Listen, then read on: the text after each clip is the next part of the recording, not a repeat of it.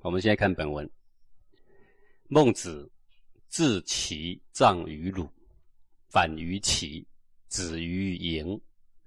那么孟子呢，因为遭逢母丧啊，然后呢，因为他逝于齐嘛，啊，那所以从齐国呢回去呢，啊，把他的母亲葬在鲁国，然后再回来齐国，止于营。在齐国的南边有一个小的县邑，叫做营。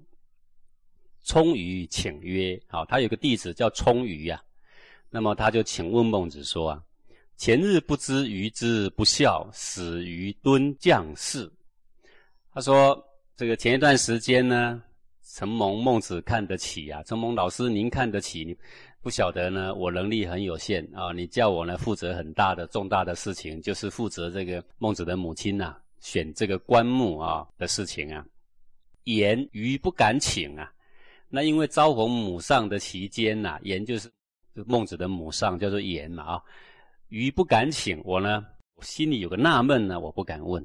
今愿妾由情也呀，我希望今天呢啊，能够私下问你这个问题。木落以美兰，我觉得啊，这个您的母亲过世所用的棺木啊。似乎太豪华了，各位，这个什么意思啊？其实孟子所用的棺木就是一般的这个礼里面所定定的棺木的尺寸呢，是一般的啦。那为什么他说木落美兰？为什么觉得太豪华了？他所要问的其实是说，孟子的父亲过世的时候的棺木比这个小得多啊。那么现在母亲过世呢，这个棺木呢，比起他父亲那个显然是豪华多了啦。那我们看孟子怎么回答。各位，你说，诶，这个有什么好问哈？这个跟古礼有关呐。反正哈，母亲的呢，这个棺木不能好过父亲呐。两个可以一样啊，但是呢，这个家里的尊长呢是父亲呐。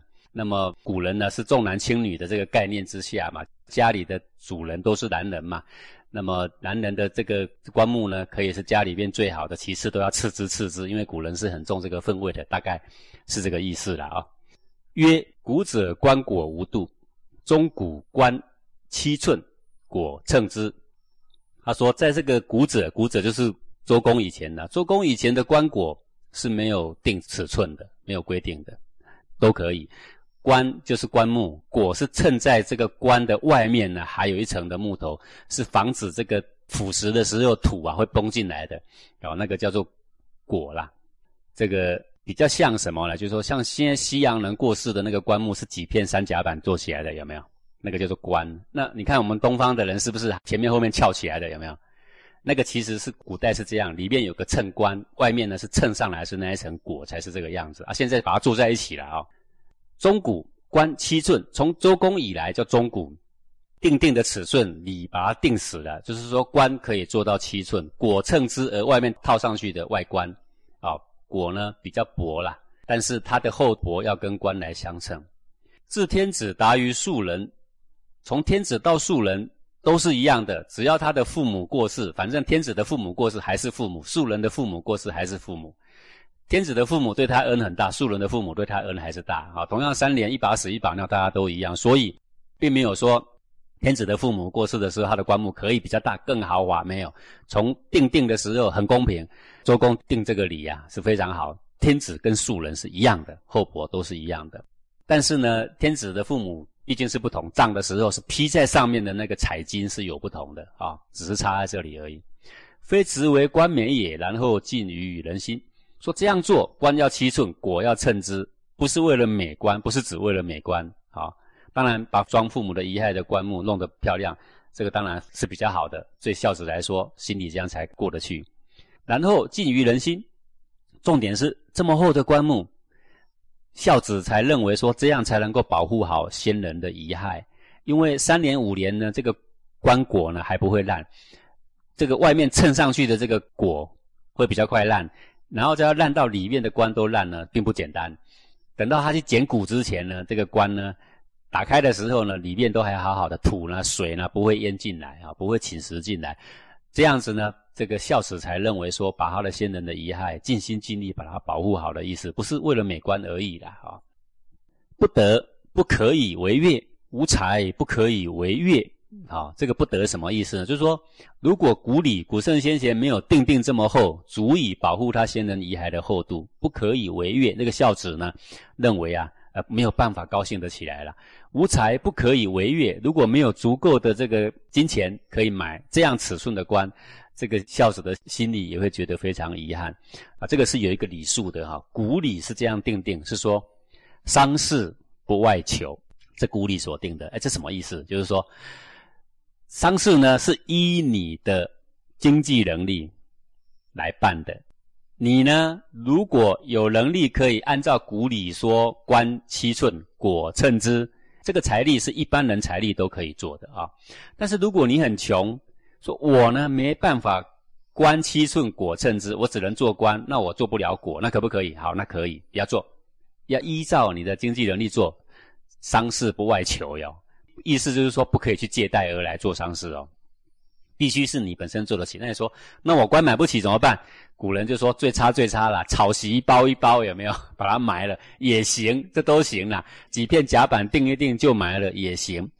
古圣先贤周公定这个理，就是说，不可以因为办一个丧事而让一大堆的这个他的子孙呐负债累累啦。为了充场面负债累累，宁可不要。哈，因陋就简都没有关系，所以没有财产的人，他就没有办法观七寸果称之。他如果这样，他觉得他对不起他的祖先。可是呢，为什么周公这样定？因为周公认为，到你死的时候呢，家里都还没有可以观七寸果称之，那你也是要有一份责任呐，对不对？啊，为了让你的子孙不要负债，所以这样子定定啊。所以没有财产的人，内心觉得啊，愧欠难安呐。得之为有财，古礼能够许可我们这样做，叫得之。唯有才，自己呢又有才，古礼又有这样定定，大家都可以做治天子以至于庶人。而我的经济能力又是普通人以上，我是可以的。古之人皆用之，吾何为独不然呢？古时候的人，每个人都是这种棺木，大家都这样用，我怎么不用呢？各位，你记得这个前面充鱼是怎么问？木落美兰呐。哎，你的棺木好像太豪华了一点。各位，他讲的不是豪华，他是跟谁比啊？跟他的父亲孟子的父亲比，母亲早过世，跟父亲比的，不是跟一般人比的。因为孟子这边有讲过了嘛，治天子以至于庶人呐，通通是一样的哦。好，古时候的人都用，普通百姓都用，为什么我不用呢？好，且比画者无使土亲夫，于人心独无效乎？啊况且呢，这个比比就是保护啊，两个东西靠在一块叫做比。那棺木跟先人的遗骸比邻的嘛，叫做比。况且这个棺木啊，是保护我们先者的遗骸呀，是不让它那个腐烂的过程，不让那个土啊给盖上去呀，死无土亲夫，不要让土啊啊给侵蚀到我们的先人的遗骸啦。愚人心独无孝乎？能够做到这样大的这个棺木，能够保护先人遗骸。对于孝子的心，不是非常的宽心吗？能够用到这样的棺木才宽心呢？吾闻之也，君子不以天下减其亲。我听古人这样说啊，古礼也这样说啊。君子不以天下减其亲，什么意思？就说一个君子不以天下人人人都能够用的东西，不去用它而显现他节俭的德性，而竟然节俭的对象是谁？是他的双亲，我告诉你，用在双亲的身上的东西绝对不能省的啦。我有能力，我为什么要省？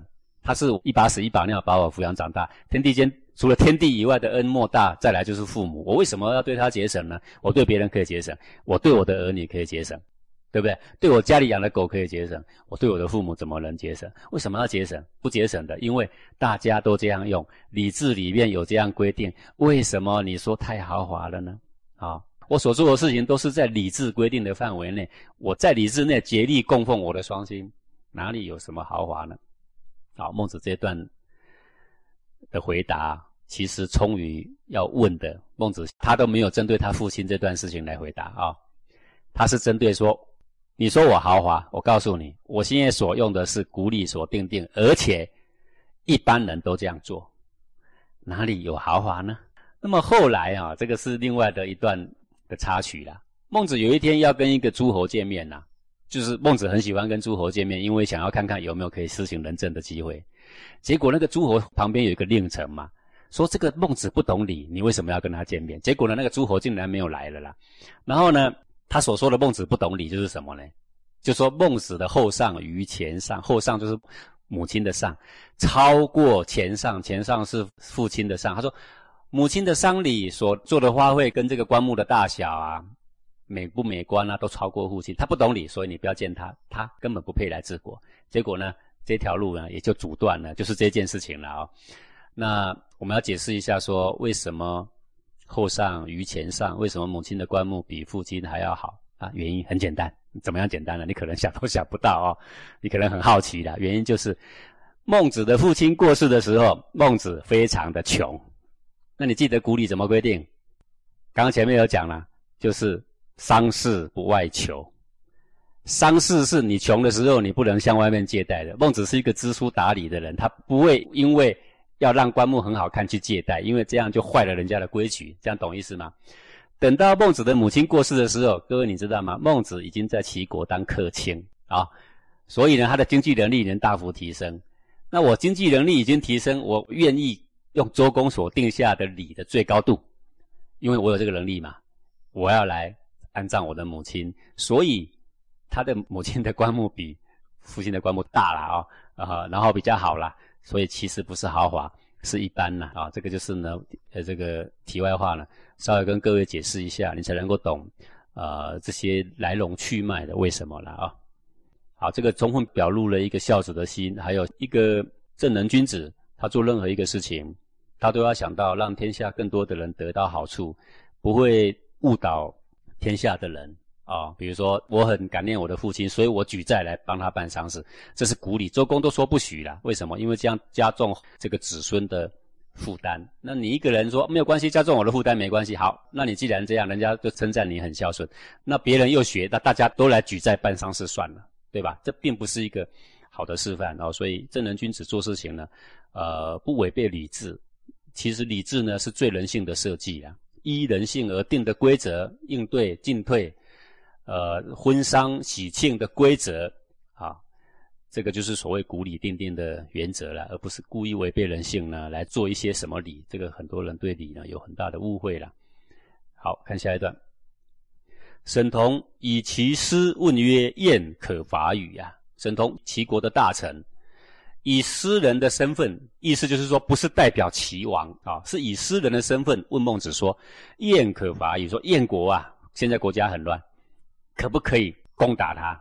孟子曰：“可。”孟子说：“可以啊。”为什么？当然，孟子就要说了：“可子快不得与人宴，子之不得受宴于子快。子快是谁？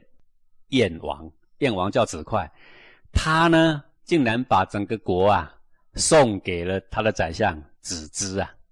好，这个子快呢是诸侯。”他没有资格无天子之命而擅自把天子给他的国让给了人，他没这个资格的啦。好，这个各位就像这样好了。呃，董事长呢派了一个总经理，总经理自己把他的总经理的位置让给了别人，这样行吗？不行的。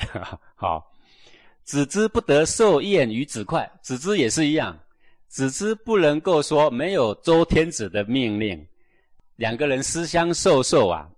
从子快那里把燕国接下来，那各位你会问呢？啊，那子快为什么要让国给子之啊？怎么有这个事情啊？因为子之是一个奸臣呐，这个奸臣呐，整天设计设计那个子快，子快是一个昏君呐，不明事理，你知道吗？只是跟他讲说，虞舜为什么伟大呀？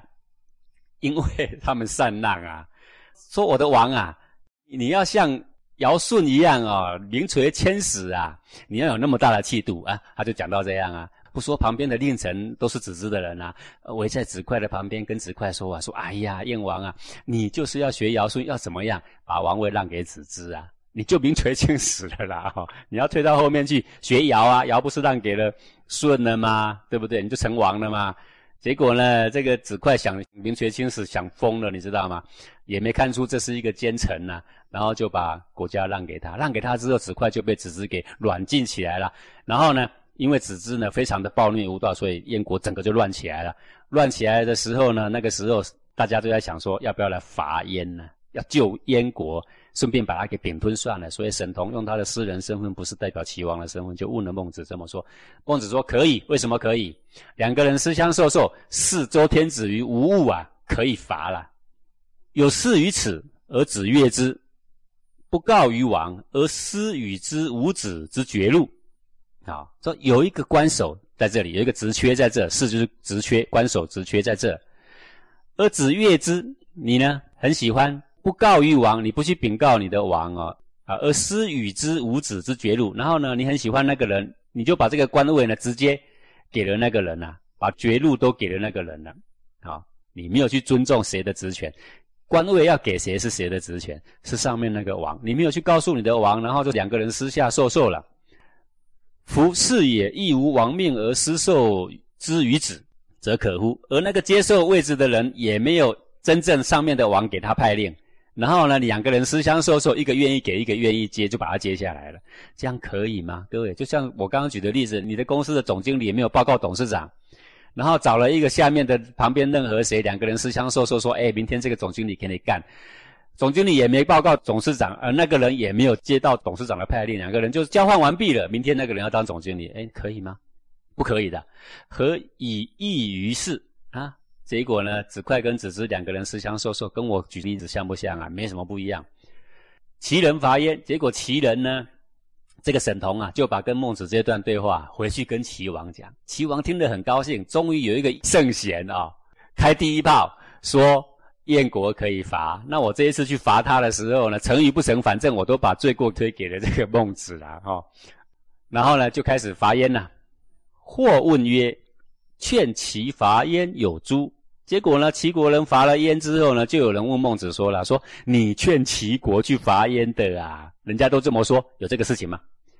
曰：“未也呀。”孟子说：“哪有啊？